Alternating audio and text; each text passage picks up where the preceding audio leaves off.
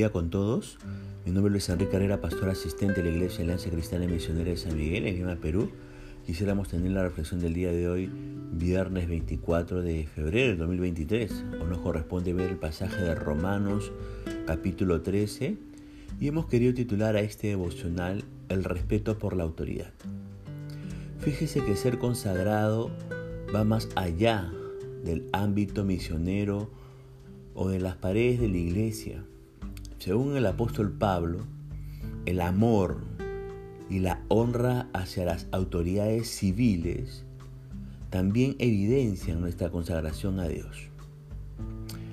Amar es cumplir la ley de Dios, dice Romanos 13 en los versículos del 9 a 10. Y en relación a las autoridades o con las autoridades, implica serles sumisos, como usted puede leer en el versículo 1. Hay que buscar ser sumisos a las autoridades, excepto cuando estas autoridades nos piden algo que vaya en contra de la palabra de Dios. Siendo así, la falta de respeto para con la autoridad civil es una ofensa para con Dios, dice el versículo 2 de este capítulo 13 de Romanos. Estas autoridades son puestas por Dios para estorbar y castigar la maldad en la sociedad, nos dicen los versículos del 3 al 5. Cuando las autoridades civiles son injustas, las personas honestas temen. En este versículo, Pablo se refiere a los magistrados que cumplen con su tarea. Cuando las autoridades civiles son justas, los que actúan con honestidad no tienen nada que temer. Ser sumiso es distinto a obedecer. Podemos desobedecer la ley humana si ésta requiere quebrantar la ley de Dios, como usted puede ver allá en Hechos capítulo 4, verso 18 al 20. Pero jamás se nos permite no someternos. El apóstol Pablo enseña que sumisión a la autoridad implica honrarlos, implica respetarlos y también pagar los impuestos correspondientes. Leo usted los versículos del 6 al 8 de este capítulo 3. Ahora, cuando Dios inspiró estos principios para su iglesia, la autoridad romana con su rey eran altamente inmorales y corruptos. Eran homosexuales y lo promovían.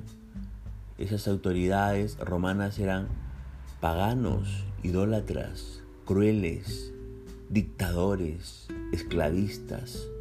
Promovían la adoración idólatra mediante orgías sexuales y la prostitución, las masacres y encima ejercían una persecución injusta contra la iglesia matándolos brutalmente en los circos.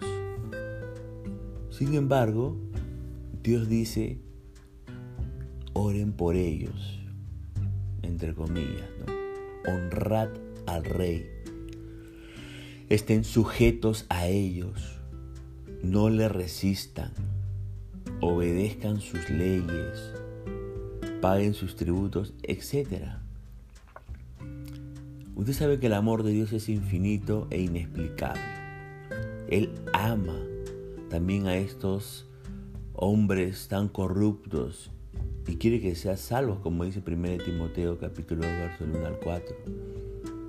Aunque algunos piensen que este tema es muy complejo en la actualidad, lo cierto es que era, era igual o más difícil cuando se escribió esta carta.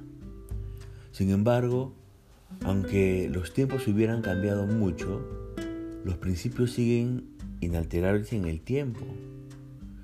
Si en 1 Pedro, capítulo 2, versos 13 al 17, Dios manda a su iglesia a mostrarse sumisos a un emperador tan ruin como lo fue Nerón, sin justificar sus pecados, debemos también hoy honrar y respetar a nuestros gobernantes. El pecado de ellos jamás justificará unas malas actitudes de parte nuestra. No se trata de rebelarnos contra el gobierno por un mundo mejor. Debemos despertar del sueño que nos adormece, como dice los versos 11 al 13 de este capítulo 13 de Romanos. La sociedad necesita a Cristo y nosotros le reflejamos con una buena conducta y honrando a nuestras autoridades, por más duro o absurdo que nos parezca hacerlo. Por eso quisiera preguntarle, ¿respetamos las señales de tránsito? ¿Obedecemos fielmente las leyes? ¿Respetamos a las autoridades de nuestra escuela, de nuestro instituto, de nuestra universidad o trabajo? ¿Expresamos nuestros desacuerdos con respeto y cuidado? ¿Respondemos con buena actitud cuando no aceptan nuestros reclamos? Honrémosles y hablemosles de Cristo. El versículo 14 termina diciendo, vestidos del Señor Jesucristo y no proveáis para los deseos de la carne. ¿Cómo podemos vestirnos con la presencia del Señor Jesucristo? En primer lugar, debemos identificarnos con Él mediante el bautismo, dice Gálatas 3:27. Así mostramos nuestra solidaridad con otros cristianos y confesamos nuestra fe en la muerte, sepultura y la resurrección de Jesucristo. En segundo lugar, ¿cómo podemos vestirnos con la presencia del Señor Jesucristo?